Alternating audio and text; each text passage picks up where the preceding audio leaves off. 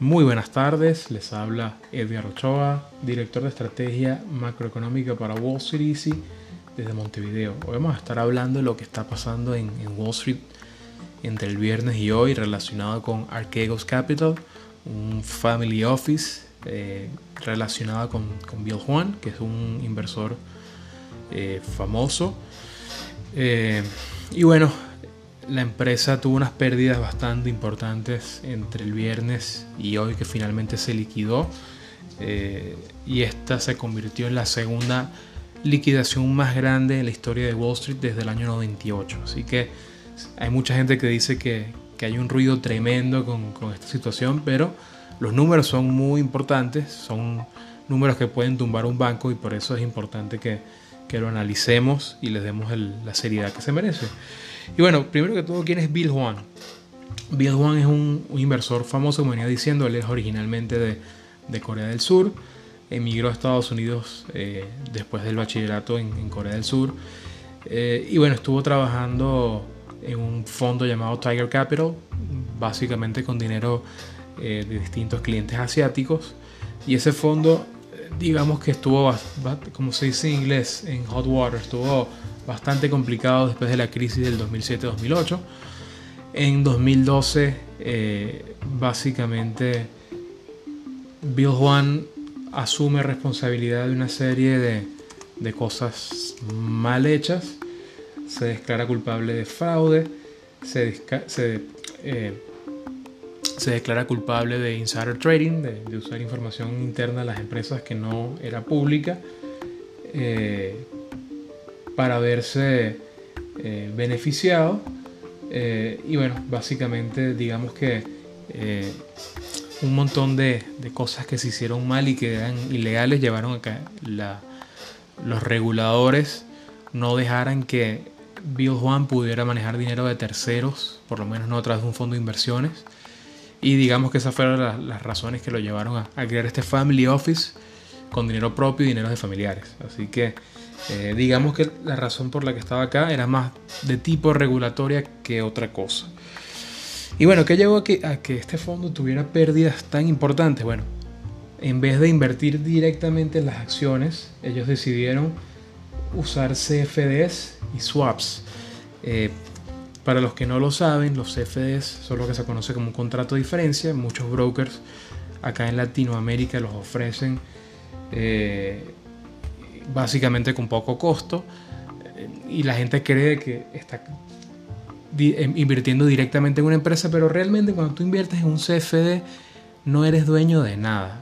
Es un contrato o una apuesta que hace el broker y hace un contrato contigo que dice, bueno, Apple va a llegar a este precio. Si no llega a ese precio, te, van cobrando del capital que tú colocas adentro.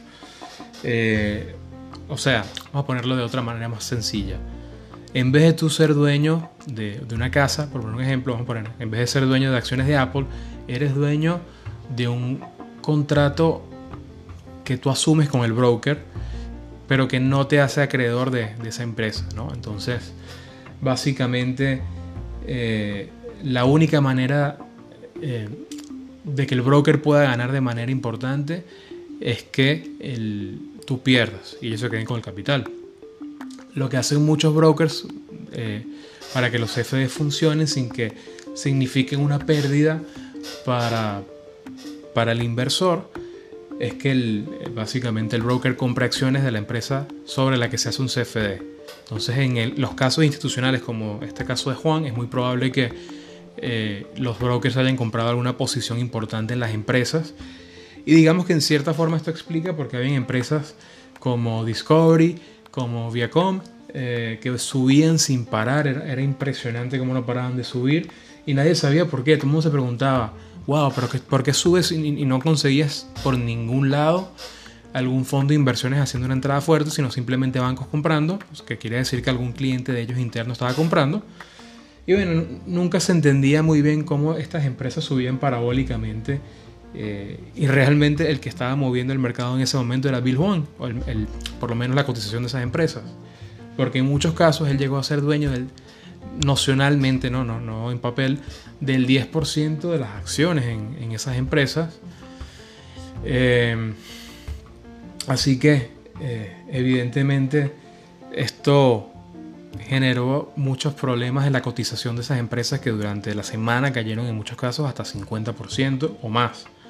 En el caso de, por ejemplo, de, GSX, que fue la que más cayó, eh, pasó de cotizar al inicio de la semana a 85 dólares a cotizar a 33 hoy. Así que una, un desplome impresionante, algo que probablemente no ha sucedido antes en este estilo y, lo explica eh, de, que este cliente en particular estaba usando CFDs en vez de, de las acciones normales. Y bueno, ¿por qué los CFDs crean más riesgo? Porque generalmente al no, ser, al no estar comprando un activo real, al ser una apuesta sobre el capital de, ese cliente en particular, los bancos tienden a darte apalancamiento. Es una manera de que ellos ganen más rápido, por así decirlo. Entonces, eh, en este caso le dieron apalancamiento por 5. Yo he escuchado a algunos brokers que dan apalancamiento por 7 a inversores pequeños. Entonces, bueno, si metes mil dólares, tienes 7 mil para invertir. La condición, en este caso, para que el inversor pequeño pierda, es que si esa inversión empieza a caer, o sea, digamos que la persona usa el apalancamiento eh, y esa inversión empieza a caer y ya la pérdida alcanza esos mil dólares, el broker en ese momento desconecta la cuenta y oficialmente perdiste todo tu capital. Ahí ellos generalmente cierran la, cuenta, al menos que tú quieras agregar más capital. Entonces, por eso, todos estos CFDs terminan siendo una trampa a, corto o a largo plazo para el inversor pequeño que no tiene el poder de que tiene acá Bill Juan eh, así que bueno, estoy aprovechando el, podcast para hablar dos cosas a la vez y básicamente alertarlos sobre el uso de CFDs, ya que tiene un ejemplo perfectamente eh, entendible de lo que pasó, de lo, que, de lo peligroso que pueden ser. Eh, y bueno, volviendo al tema de los CFDs, perdón, el, el, tema sobre Bill Juan, en este caso su apalancamiento era por 5. estas empresas comenzaron a caer, a caer muy fuerte antes de, de, de, la salida masiva que hicieron los bancos. Y bueno, digamos que ya el fondo venía bastante golpeado y llegó el viernes, el mercado cayendo, los bancos decidieron liquidar algunas posiciones para ellos poder cubrirse y garantizar su, su dinero básicamente. Y bueno, empezaron a vender en bloques fuertes. El primero en hacerlo fue Goldman Sachs, vendió un bloque de 5 mil millones de dólares de varias posiciones de, de este inversor un bloque de ese tamaño no, se, no, se, no es normal hacer un, bloque de ese tamaño en el mercado abierto. Eh, y bueno, obviamente cuando los algoritmos ven de repente que hubo una posición de venta de mil millones en Viacom, mil millones en Discovery, mil millones en SX, evidentemente esto hizo que eh, los algoritmos empezaran a vender en cuentas de otros clientes eh, porque bueno, cuando hay bloques grandes de ventas, generalmente eh, vienen antes de caídas importantes y eso digamos que causó todo el desastre que se vieron estas empresas en, en el, ¿cómo se llama? En, el mercado. Y digamos que terminó también por afectar al resto del mercado, porque como no sabíamos la noticia que estaba sucediendo con Arqueos Capital, otra gente dice, bueno, hay, una noticia que no sé, mm, hay algo que está sucediendo que no, no, aún no sale en, los titulares.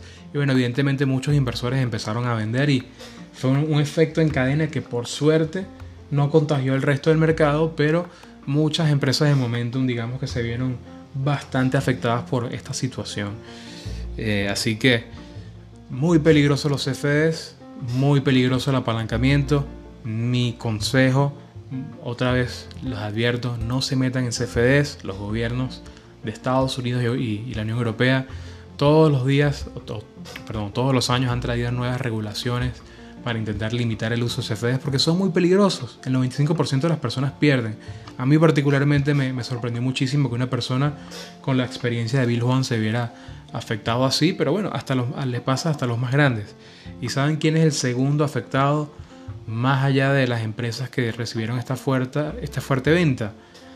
Eh, los bancos involucrados.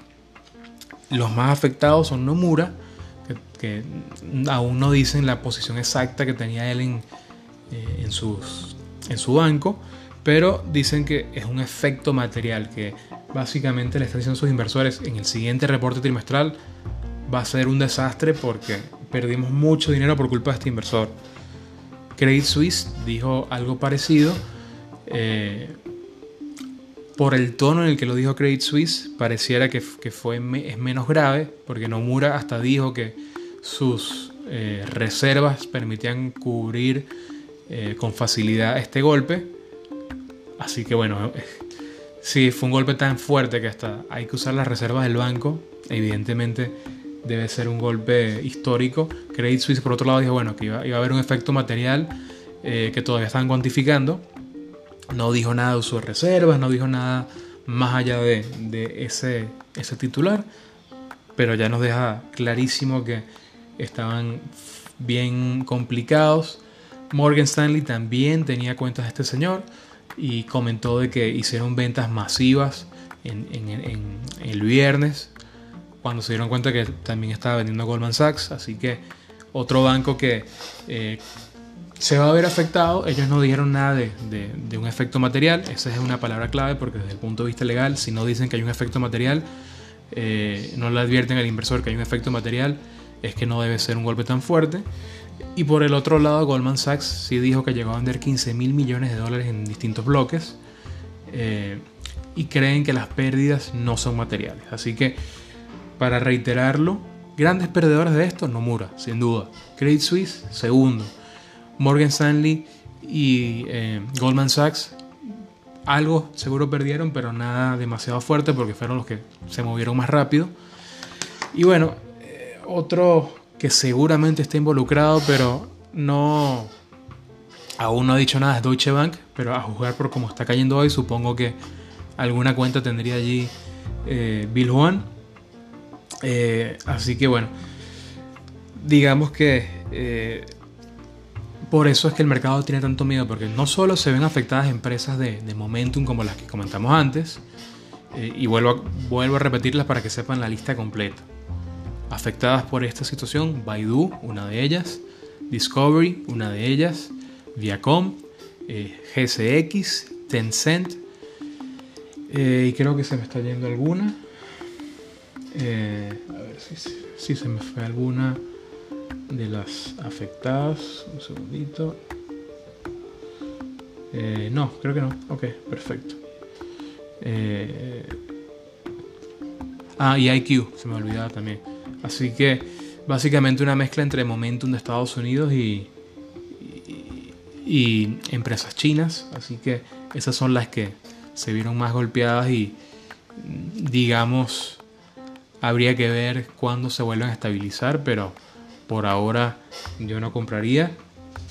Eh, y los bancos afectados de nuevo fueron Nomura, Credit Suisse, Morgan Stanley eh, y Goldman Sachs. Entonces por eso se dice que hay un contagio, porque esto pasó de ser de unas empresas chicas afectadas y no tan chicas a que los bancos se vieran salpicados. Así que eh, vamos a ver a qué precio está ahora Goldman Sachs, a ver si ya se recuperó del golpe inicial.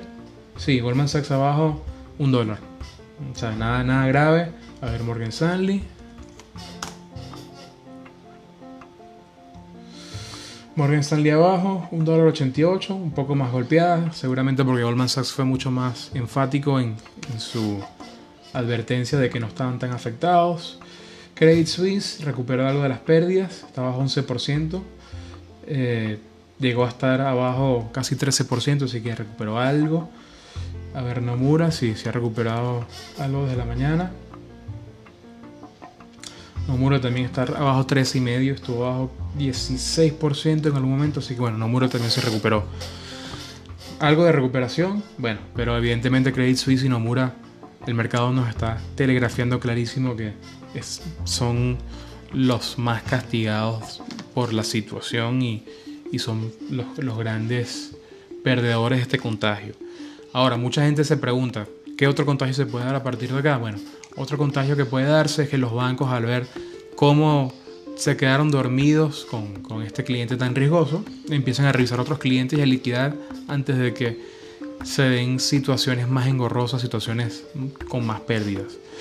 Ya, por ejemplo, Credit Suisse ya este es el segundo cliente que le pasa algo así en las últimas tres semanas. Evidentemente algo están haciendo mal desde el punto de vista de, compliance, desde el punto de vista de análisis de riesgo. Así que si yo estuviera en los zapatos de la administración de Credit Suisse, estuviera ahora mismo revisando cuenta por cuenta los clientes institucionales a ver qué tipo de riesgos están asumiendo para saber si yo quiero a esa persona como cliente o es hora de, salir de él.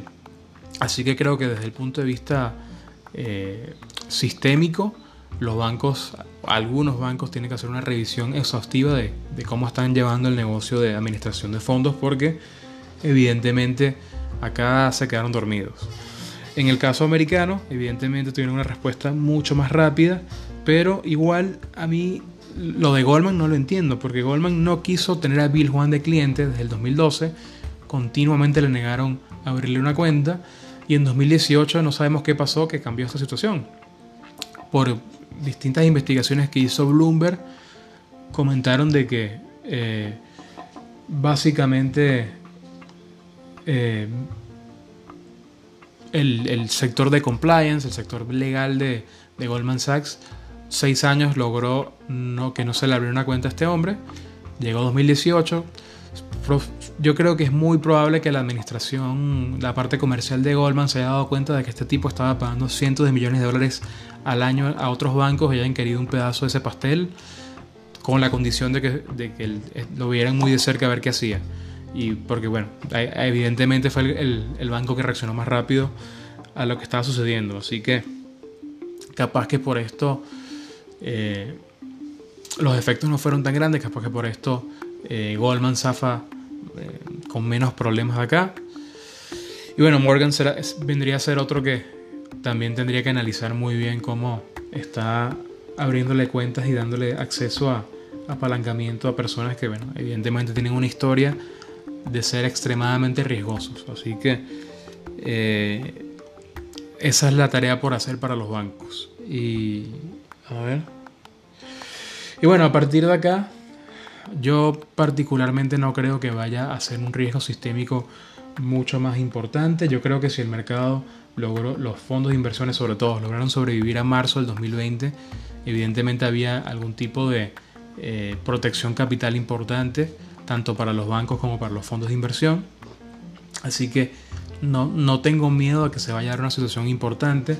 Igual si se llegara a dar, eh, la Reserva Federal y el Tesoro cuentan con todas las herramientas para hacerlo. En el 2000, en, 1998 cuando se dio la, la, caída más grande antes de esta, eh, el Tesoro entró, compró varias posiciones de este fondo y, y lo liquidó de una manera bastante tranquila, sin, mayor eh, problema más adelante. Así que bueno, digamos que digamos que bueno eh, no, digamos que no creo que no va a haber ningún tipo de, de, situación sistémica duradera capaz que el miedo sigue unos días sobre todo en estas acciones pero va a ser olvidado. Recuerden una cosa, de las acciones que comenté antes, Baidu, Baidu es una acción sólida, Discovery eh, es una acción de momentum, sí, pero está en medio del lanzamiento de su aplicación Discovery Plus, que seguramente va a ser exitosa. El, el, espacio de streaming viene bastante bien. Fíjense cómo Disney y Netflix están coexistiendo bastante bien. Discovery ya comentaba que venía con un crecimiento excelente. En el caso de Viacom, eh, está lanzando su aplicación Paramount, que aparentemente tiene un contenido espectacular. Así que otra que en teoría debería eh, recuperarse algo, porque está en el medio de, este nuevo generador de ingresos. Eh, GSX, bueno, no la conozco tanto, de esa no, no voy a opinar. Tencent Music, una empresa extremadamente exitosa en China. Esa sí me parece que es otra que eventualmente va a recuperarse de esta situación.